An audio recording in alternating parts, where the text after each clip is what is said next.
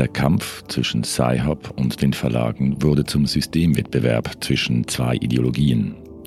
Sie wolle diesen Kampf ausfechten, bis das Recht geändert werde, sagt sie heute in Murmansk und sagt, solange wir nicht im Kommunismus leben, braucht es Sci-Hub. Das ist Nia Liest, der Sonntagsbonus zum Podcast «Apropos».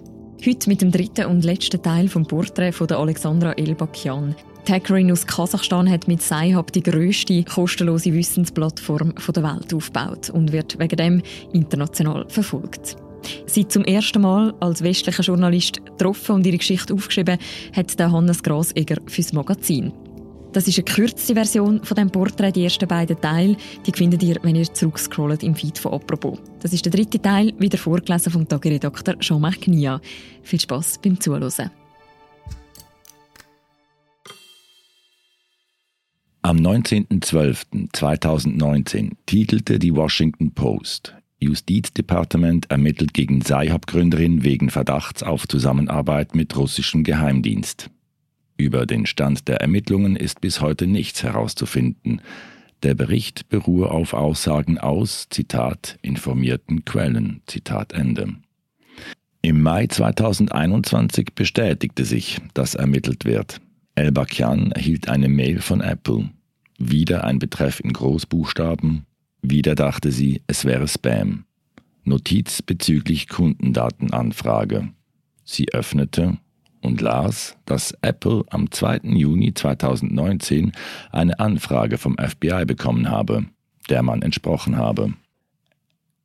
Andrew Pitts kann sich kaum halten. Er leitet das IP-Register, das als Scharnier zwischen Verlagen und Bibliotheken helfen soll, Betrug und Hacks zu verhindern. Er sagt, kein vernünftiger Mensch glaubt diese Geschichte vom armen Mädchen aus Kasachstan. Pitts ist ein Veteran der Branche baute in den 90er Jahren eine digitale Struktur für den Vertrieb akademischer Inhalten auf und arbeitete lange für die American Chemical Society, eine wissenschaftliche Fachgesellschaft und Herausgeberin zahlreicher Journals, die als besonders aktive Klägerin gegen Sci-Hub auftritt.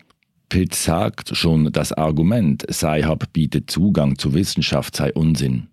Zitat, wir arbeiten viel an der Verbesserung der Informationsversorgung mit wirklich armen Regionen und Institutionen. Zitat Ende. Über die WHO und die Plattform Research for Life bekomme man 99 Prozent aller Forschungsergebnisse in armen Ländern gratis, sagte er. Solche Programme helfen allerdings nur den ärmsten Ländern. Viele Universitäten in Schwellenländern können sich trotzdem keinen Zugang leisten und sind von den Hilfsprojekten ausgeschlossen. Daran, impliziert Pitts, seien diese aber selber schuld. Er sagt, Kasachstan ist eigentlich ziemlich reich, es geht bloß kein Geld an die Universitäten, sondern in die Taschen einiger weniger. Die hohe Nachfrage nach Sci-Hub sieht er nicht als Beweis für einen echten Bedarf. Er meint, sie haben Millionen Anfragen pro Monat aus den USA von dort aus kann aber jeder über die Universitäten zugreifen. Sci-Hub sei nur deshalb so beliebt, weil es ein One-Stop-Shop sei. Er sagt, das Ganze ist fantastisch gemacht. Es geht den Leuten nur um Bequemlichkeit. Als am 21.12.2020 Sci-Hub auf Twitter postete, dass Elsevier, Wiley und die American Chemical Society in Delhi Klage eingereicht haben, um in Indien den Zugang zu Sci-Hub zu sperren, ging eine Schockwelle durch die indische Wissenschaftsgemeinde. Den Zeitpunkt der Klage hatten die Verlage unsensibel gewählt. Indien kämpfte mit der Covid-Pandemie und viele Mediziner benötigten Zugang zu Forschungsberichten – Indien ist einer der Länder mit der stärksten Nutzung von Sci-Hub und zählt zu jenen Staaten, in denen Forscherinnen und Mediziner nicht von den verbilligten Zugangsbedingungen zu wissenschaftlichen Publikationen profitieren. Unter denen, die El-Bakians Tweet lasen, war auch Nilesh Jain, ein heute 28-jähriger Jurist, der es aus bescheidenen Verhältnissen auf dem Land auf eine der wichtigsten Universitäten des Landes schaffte. Am Telefon erzählt er, wie unverzichtbar Sci-Hub für sein Studium war. Die University of Delhi habe über 25.000 Studierende. Für diese hätten in der Zentralbibliothek sechs Rechner gestanden, auf denen man Zugang zu den Datenbanken der Wissenschaftsverlage bekam. Allerdings sei die Hälfte der Rechner immer defekt gewesen, sagt Jane. Er meldete sich bei Elbakian und bot seine Hilfe an. Erstaunlicherweise nahm Elbakian die auch an. Erstmals stellte sie sich einem Prozess. Elbakian gegen Elsevier, David gegen Goliath. Nilish Jane sammelte einige Helfer und erwirkte am Heiligabend 2020 eine Fristverlängerung am Gerichtshof. Für sein Team gewann er den Copyright-Experten Ron K. George und Gopal Sankara Narayanan, einer der bekanntesten Anwälte Indiens. Die Umstände waren hart. Die Pandemie war in vollem Gange, es galten Ausgangssperren. Jane musste erneut um Fristerstreckung bitten und bekam zwei weitere Wochen. Nebenbei ging Jane seiner regulären Arbeit nach, für Sci-Hop engagierte er sich unentgeltlich und in der Freizeit. Im Januar 2021, im allerletzten Moment, reichte sein Team eine 2900-seitige Verteidigungsschrift ein. Jane glaubt, dass die Ausgangslage für Sci-Hop besser ist als je zuvor. Denn Indien hat ein besonders fortschrittliches Recht für geistiges Eigentum, das Ausnahmen für Forschungszwecke vorsieht. Mittlerweile gibt es auch einen Präzedenzfall, in dem Verlage wie Oxford University Press gegen einen Copyshop geklagt hatten. Dessen Argument, dass urheberrechtlich geschützte Materialien zu kopieren und zu verbreiten legal sei, solange das Studien- und Forschungszwecken dient, verfing vor Gericht. Die Verlage zogen ihre Klage zurück. Könnte das nun auch Sci-Hub gelingen? Die Chance ist real, sagt Jane. Wenn wir gewinnen, sagt Jane, wird das international Auswirkungen haben. Die Praxis könnte weltweit Schule machen. Es ist wohl die größte Angst der Verlage, dass die Amerikaner den freien Zugang zu staatsfinanzierter Forschung per Gesetz beschließen. Derweil erhält Janes Verteidigung im Inland Unterstützung. Eine Gruppe hochrangiger indischer Forscher warnt in einem Schreiben ans Gericht, dass eine Sperrung von Sci-Hub der indischen Forschung, Zitat, die Lebensader abschneiden würde. Zitat Ende. Eine große Gruppe Doktorierender erklärt, dass sie seit Beginn der Pandemie ohne Sci-Hub praktisch nicht mehr hätten forschen können, da es unmöglich geworden sei, Bibliotheken zu besuchen Unterstützung kommt auch aus anderen Teilen der Welt. Der US-Nobelpreisträger der Medizin Randy Shackman hat gegenüber das Magazin angekündigt, sich für die Unterstützung Elbakians auszusprechen. Eine bittere Pille hatte Elbakian aber zu schlucken.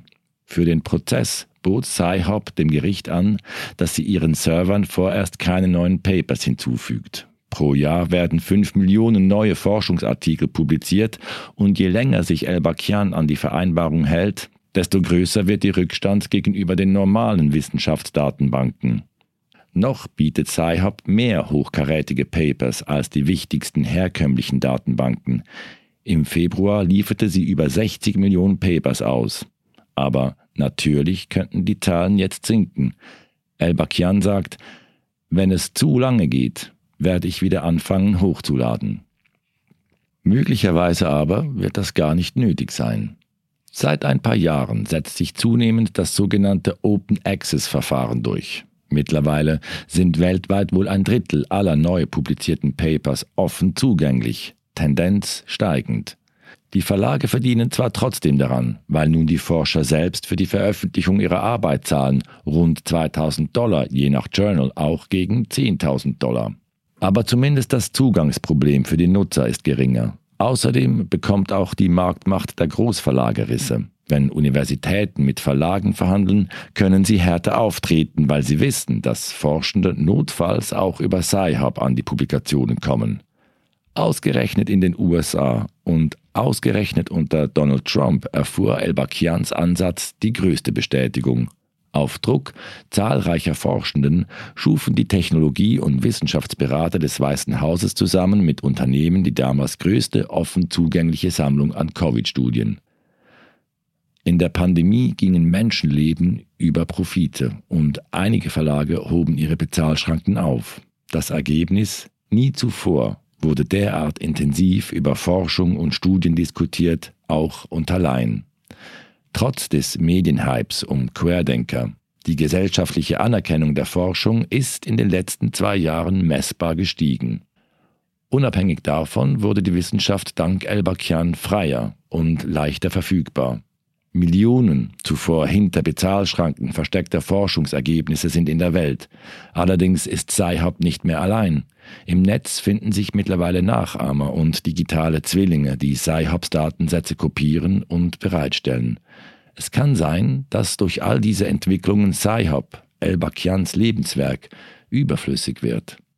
Aber wäre das nicht ihr eigentliches Lebenswerk, dass es Sci-Hub gar nicht mehr braucht?